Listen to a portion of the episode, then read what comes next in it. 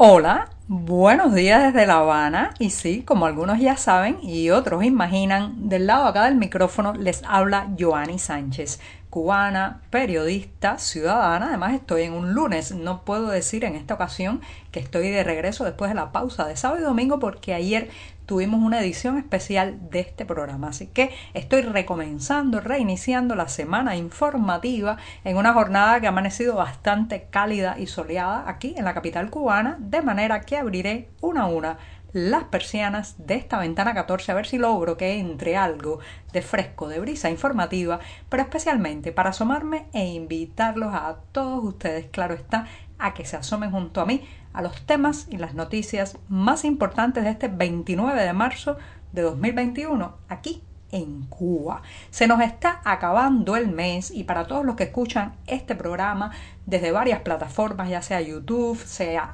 iBox, sea incluso Facebook, por favor, dejen un me gusta, compartan con sus amigos, ayuden a difundir esta ventana 14. Por cierto, que hoy voy a empezar hablando de la selección, pero no la selección natural, sino la selección política de los dirigentes cubanos. Ya verán, ya verán por dónde va el tema, pero antes me voy a servir el tradicional buchito de café que lo voy a poner en la taza recién salido de la cafetera, echando humo.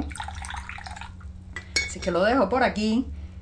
y mientras se refresca un poco, les comento los titulares de este 29 de marzo de 2021, como ya les adelantaba. En un primer momento he titulado La selección política de los dirigentes cubanos, un mecanismo que no es genético, señoras y señores, pero premia la mediocridad. Ya verán por qué. En un segundo eh, tema hablaré de el semáforo del COVID que está marcando en rojo en La Habana. Crecen las alarmas, pero parece ser que las autoridades no van a tomar más medidas de confinamiento. Mientras tanto, una triste noticia, un joven periodista renuncia a su profesión por presiones. Esto es de lo más triste que puede pasar en el mundo de la prensa, que una persona joven, con energía, con talento, diga adiós a la profesión sencillamente por miedo, por temores y por amenazas. Ya les daré los detalles. Y por último, un debate sobre, sobre feminismo en Cuba que tendrá lugar hoy a través de las redes y que los invito a ver. Ya saben, es un tema muy amplio, pero ya se están dando los primeros pasos, al menos en el mundo virtual, para tener estos debates. Dicho esto, presentados los titulares, ahora voy a tomar la cucharita y voy a revolver este cafecito informativo que comparto con ustedes desde diciembre de 2018, ese mismo mes en que aterrizó el acceso a Internet en los móviles cubanos. Así que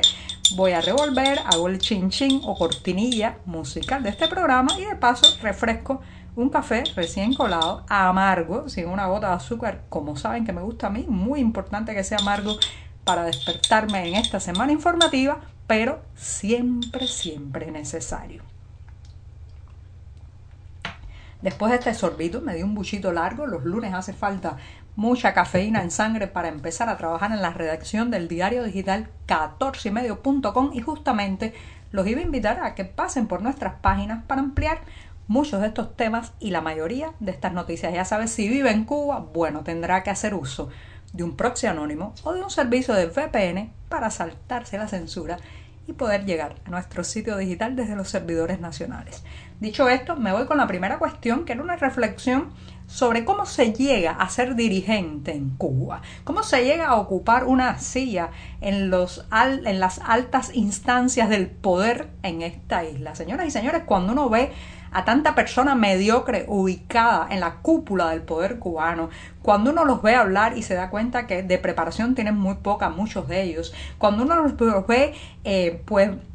decir y repetir pero grulladas año tras año, meter la pata en las decisiones económicas, en las decisiones que afectan a la población, uno se pregunta cómo, cómo se llega a ser eh, un dirigente en Cuba y claro está pues eh, apela inmediatamente al tema de eh, la selección, cuál es el proceso de selección para llegar allá arriba Ah, bueno, pues esto, a diferencia de la selección natural, eh, a diferencia de los eh, preceptos que nos enseñó Darwin, bueno, pues ahí arriba no se llega por ser el más capaz, por el ser el más competente, por ser el más eh, atrevido, ni siquiera por ser el que tiene mejores propuestas. No, no, no. A diferencia de esa selección natural donde el organismo que mejor se adapta, que mejores características para lidiar con el medio ambiente tiene, es el que sobrevive, el que se impone como especie. Bueno, en el caso cubano, la especie dirigente se llega a ella, se, se superpone a las demás por su mediocridad. En la medida que usted aplauda más y con más entusiasmo lo que dicen sus jefes, así ascenderá en la cadena evolutiva del poder cubano. Se convertirá en un organismo, en una especie devoradora de los que quedan abajo. En la medida que usted diga más sí, mueva la cabeza de arriba abajo, afirmando todo lo que digan los que están por encima de usted, llegará más lejos, pero además en la medida también que recorte sus opiniones y sus criterios propios y termine repitiendo como una caja de resonancia lo que se dice desde el poder ya usted tiene muchas más posibilidades como organismo político para avanzar en esa escala evolutiva del poder en Cuba, donde, reitero, se premia la, la eh, mediocridad, se premia también la guataconería, esta manera de adular permanentemente a los que están más arriba, y se premia la capacidad de usted para no ser ni atrevido, ni ingenioso, eh, ni tener criterio propio. Un criterio propio, una opinión eh, que nazca desde el interior del individuo y que intente explicar a los demás como un camino válido puede ser el camino más corto para salir de la cadena evolutiva del poder en Cuba. Así que por eso, por ese proceso eh, político de selección que premia el aplauso, premia la mediocridad, premia la grisura, premia la falta de atrevimiento y premia la dulonería con los de arriba, es por eso que tenemos a toda esa banda de incapaces, de eh, personas que no tienen la menor eficiencia para gobernar ni dirigir un país, eh, puestos allí, eh, colocados en los timones de la nave nacional. ¿Qué diría Darwin? ¿Qué diría Darwin si viera esa cadena evolutiva, ese, ese paso a la evolución que no premia para nada ni a los más capaces, ni a los más eh, inteligentes, ni a los más creativos, sino a todo lo contrario. Bueno, mientras ese sea el proceso, señoras y señores, no vamos a tener ni líderes ni dirigentes que puedan hacer avanzar la nave nacional, porque de la mediocridad, del aplauso, de la simulación y de la máscara no sale desarrollo. Bueno, me extendí un poco en el primer tema, me voy a dar el segundo sorbito del día. Qué guapo porque todavía está algo caliente. Después de este segundo buchito de café, los vuelvo a invitar a todos los que escuchan este programa desde las múltiples plataformas en las que se difunde WhatsApp, Telegram, YouTube, Facebook, Castbox, en fin, todos, iBox, que ayuden a compartir, a difundir esta ventana 14 abierta de par en par a la realidad cubana. Y hablando de Cuba, señoras y señores, estamos en números rojos. El semáforo marca la luz roja en La Habana en relación con el COVID-19. La capital cubana se sitúa ya en 314 casos por cada 100.000 habitantes. Ha subido 24 puntos en el mes de marzo. Esto hay más detalles en un texto, un artículo publicado en las páginas de 14 y medio y uno se pregunta si ya con esos números en algunos lugares, por ejemplo en países europeos, se declararía la zona de alto riesgo. ¿Por qué? Porque aquí no se toman medidas más estrictas. Bueno, vamos a ver, pero ¿saben lo que se le ha ocurrido a el Partido Comunista hacer en medio de esta situación de emergencia, reitero, donde la luz del semáforo del COVID está marcando en rojo en La Habana, que ayer superó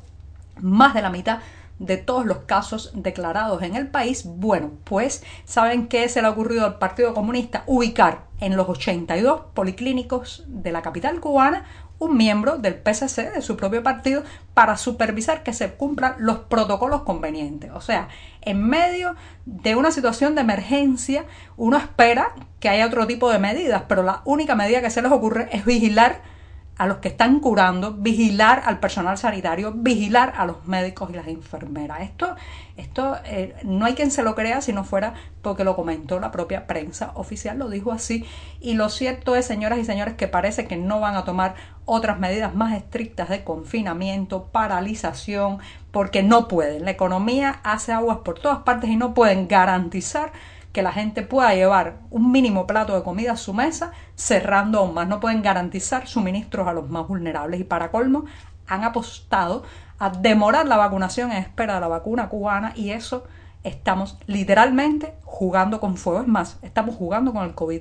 que es peor todavía. Así que números rojos en La Habana, el semáforo del COVID marca emergencia en esta ciudad y las autoridades a lo que se le ocurre es poner a un miembro del Partido Comunista en los policlínicos a vigilar a los sanitarios para que cumplan los protocolos. Bueno, me voy rápidamente con un tercer tema, muy rápido, porque el programa de hoy se ha quedado apretadas muchas noticias y esto los invito a leerlo con más detalles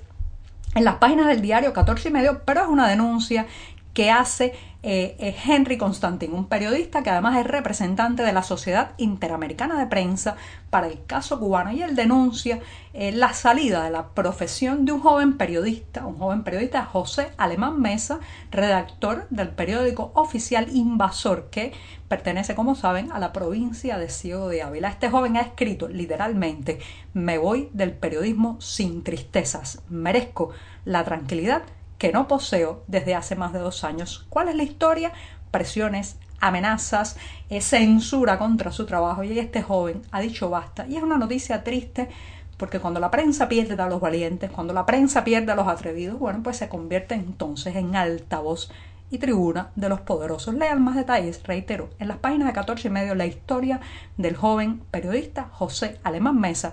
que ha dicho adiós a la profesión debido a las amenazas. Me voy rápidamente y ahora sí invitándolos a un debate, un debate que pinta estar muy interesante, que será hoy alrededor de las 12 del día, en el mediodía, hora de Cuba, y se trata de abordar el feminismo, diferentes voces femeninas, entre ellos está la conocida youtuber Ruama Fernández, también la artista Nolema y las coordinadoras de el podcast Las Afueras, entre ellas Yanelis Núñez y Agnes Coleman. Están debatiendo sobre una pregunta candente el feminismo necesario en Cuba, lo podrán encontrar en internet, un debate que todo apunta a que será bien, bien intenso porque eh, es un tema que se ha debatido muy poco hacia el interior de Cuba, donde ya saben, tenemos muchas discusiones postergadas. Y con esto me despido esta mañana, que será martes, todavía la semana estará dando sus primeros pasos informativos. Muchas gracias.